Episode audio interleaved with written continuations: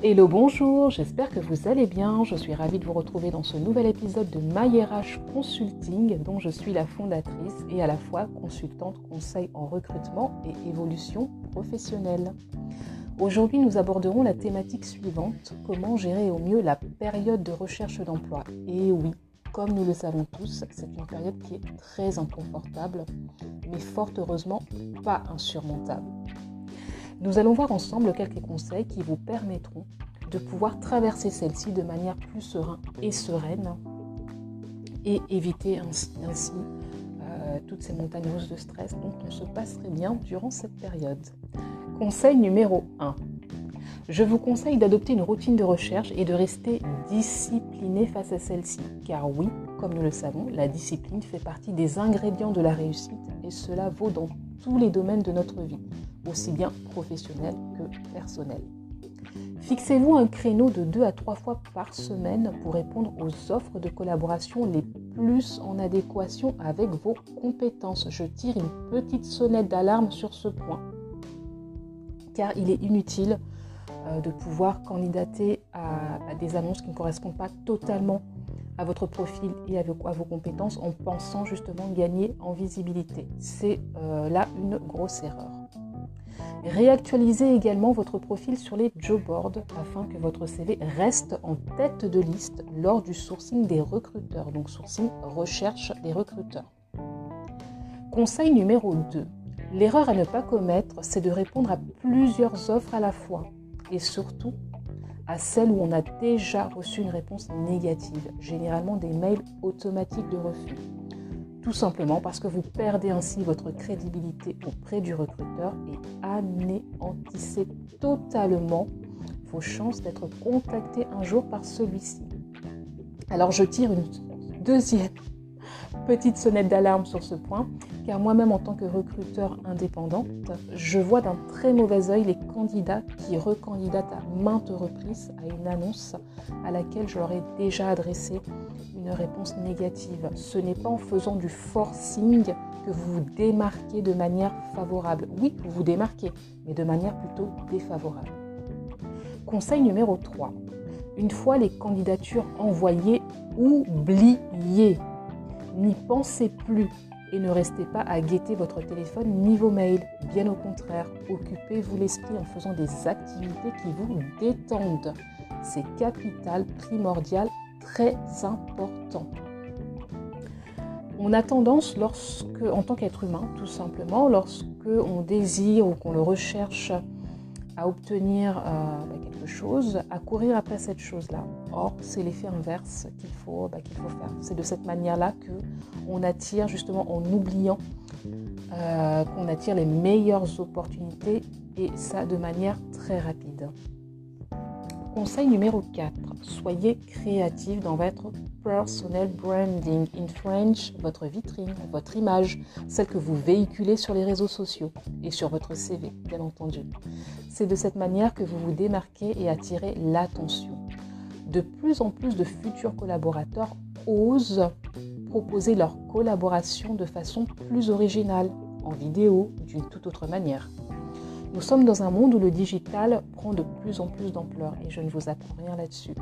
Dans tous les domaines et les outils de communication se modernisent et qui n'est pas attiré par la modernité. Donc n'hésitez pas, vraiment n'hésitez pas à présenter votre candidature sous un, tout, autre, format. Je ne dis pas qu'il faut bannir le CV, loin de là, mais euh, nous ne sommes pas insensibles en tant que recruteurs aux candidatures qui sortent justement du format ordinaire. Gardez à l'esprit que la période de recherche d'emploi est très formatrice, car c'est durant celle-ci que vous vous améliorez et que vous découvrez également vos points forts et vos axes d'amélioration, particulièrement celles auxquelles vous n'avez peut-être pas conscience. Donc voyez-la et vivez-la comme une phase d'entraînement avant d'entrer en jeu. Car oui, c'est bel et bien la vérité.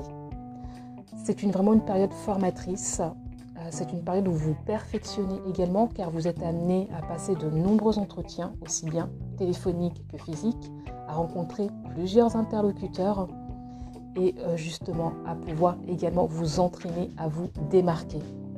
Donc vivez vraiment cette phase comme une période vraiment de coaching, d'entraînement. Ne la voyez pas euh, d'un mauvais œil. On a souvent l'impression lorsqu'on passe cette, période, hein, quand on la traverse, qu'elle joue plus en notre défaveur qu'en notre faveur.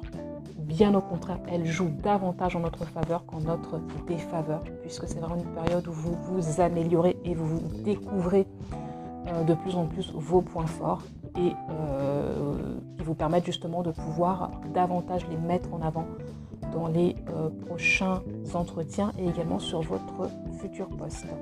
J'espère que ces quelques conseils vous auront plu. Je suis curieuse et je resterai toujours curieuse de pouvoir voir également vos retours, vos méthodes à vous, hein, tout simplement, celles que vous mettez en place pour pouvoir traverser cette période-là. Quels sont les retours que vous avez, comment vous la vivez? Et pouvoir échanger ensemble.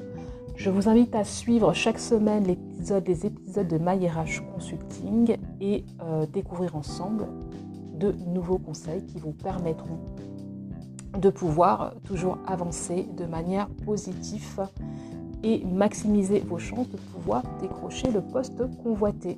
Je vous dis à très vite pour un nouvel épisode. C'était Joséphine, votre consultante conseil en recrutement et évolution professionnelle.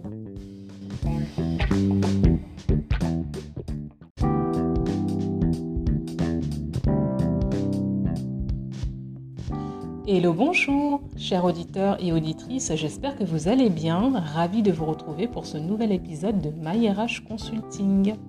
Nous parlerons aujourd'hui des barrières de la discrimination à l'embauche.